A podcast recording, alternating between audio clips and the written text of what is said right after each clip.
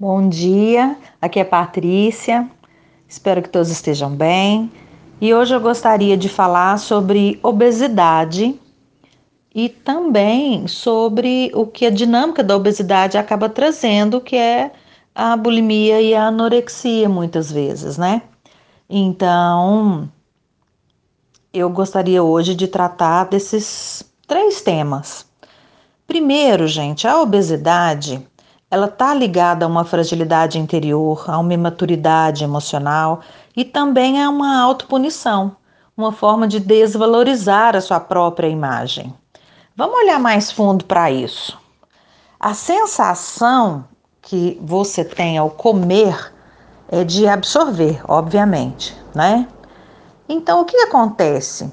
É como se você buscasse uma abundância exterior ao invés de se preencher interiormente é uma forma de realizar aquilo que você não consegue interiormente e exteriormente. Além de ser também uma forma de proteção. Como se você estivesse se isolando, criando um muro, né? Fechado no seu próprio castelo e não tem nada melhor para esse isolamento do que a gordura. Né?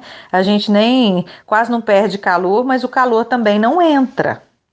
É como se você dissesse: me deixe em paz no meu castelo de gordura. Aqui eu tô bem. Uma coisa também interessante é a sensação e a necessidade de criar reservas, que está muito ligada a uma insegurança material e afetiva em relação ao futuro próximo e distante. Por isso que tem tanta conexão com a ansiedade. Você tem tanta dificuldade de viver o hoje, o agora, tem tanto que guardar, planejar, organizar, que você acaba não vivendo hoje e acumulando. É um princípio de estocar, né? Caso venha a faltar. Então, é, compensar perdas, né? Também, que acontece muito também com os acumuladores uma necessidade, gente, de amor e de prazer que não foi vivenciada bem. Está muito conectada com a mãe, como eu vou dizer mais para frente, é, e você pega isso e joga na comida. Por isso que existe até uma expressão que fala obesidade do carente. É como se a pessoa comesse em substituição ao sentimento de unidade que ela não tem. Por isso ela cria essa camada protetora contra o meio externo que ela sente que não a ama. Também, quando eu falei lá na autopunição, tem a ver com você trazer para você uma carga não vivida em outros planos, de coisas que não foram realizadas, de você ter dificuldade de integrar as fases da sua vida que você teve perda, privação. Como eu disse, tem muita conexão com a acumulação também é algo que é importante olhar. Então é importante que a gente reconheça a obesidade como é, uma salvadora temporária da vida, mas que você busque se libertar dela. Porque nós sabemos que a obesidade traz muitas doenças. Eu entendo que existe todo um movimento para não ter o culto ao corpo. A mulher tem que ser super sarada, né? E, e, um padrão de beleza que muda de tempos em tempos, e se você fica tentando se adequar a isso, você adoece. Vira uma doença, uma obsessão pelo corpo. Não é isso que eu estou falando. Eu estou falando da libertação dessa obesidade que é uma doença, que te faz mal, que prejudica o seu corpo.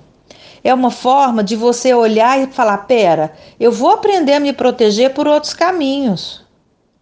Eu vou receber o que o mundo me oferece, eu vou me armar de argumentos ao invés de engolir as coisas, eu vou responder prontamente, eu vou mostrar minha sexualidade, porque a obesidade também mostra uma fuga da realidade da irradiação sexual. Então eu vou mostrar minha sexualidade, sim. Eu vou ligar, lidar com as minhas dificuldades, eu vou digerir a minha vida esse é o caminho para começar a se curar. Esse reconhecimento que ela está te salvando temporariamente, mas que você precisa tratar as outras coisas, mudar a sua atitude. Depois, gente, o que, que nós temos que olhar também? Nós temos que nos dar valor. Eu gosto muito de uma expressão que fala que você tem que ter peso ao invés de excesso dele. Ao invés de excesso de peso. Peso no sentido de valor, de ocupar seu espaço no mundo, de ter influência na vida das pessoas, de buscar o seu propósito, buscar a sua realização interior.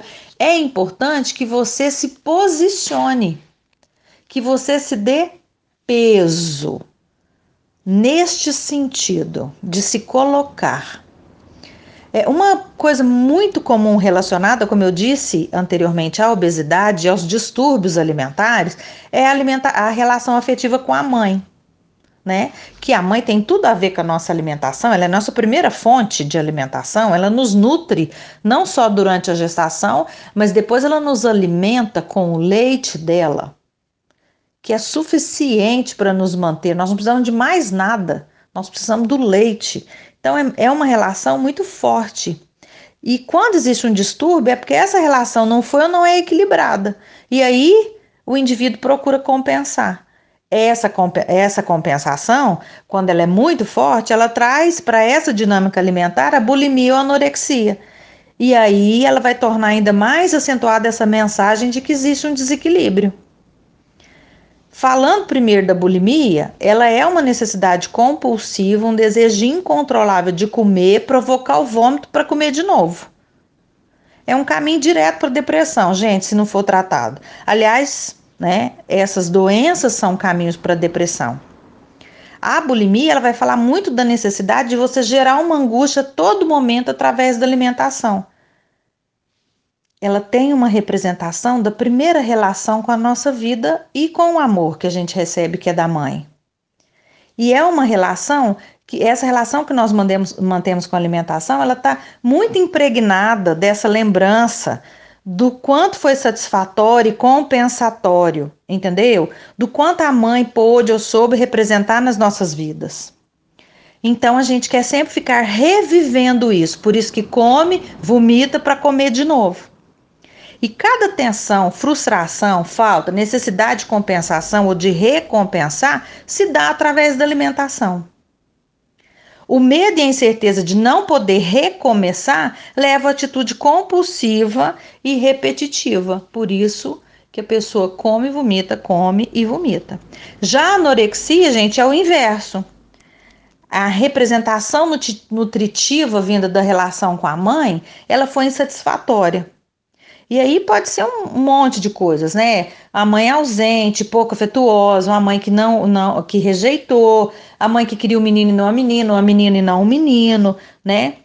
E essas memórias, elas vão desvalorizando a relação com o alimento até que ele fique pouco atraente ou mesmo repugnante, o que adoece o corpo, né? Causa uma desnutrição mortal. A pessoa morre se não tratar da anorexia. Então, nós, o que, que nós precisamos observar? Para que a obesidade está nos servindo? Do que ela está nos protegendo? Por que nós estamos guardando? Por que nós pensamos que temos que estocar? Qual a dificuldade que eu tenho de lidar com fora? O que que traz essa compulsão? Isso é muito sério, porque eu observo pessoas e atendo aqui pessoas que fizeram processos bariátricos e se tornaram alcoólatras.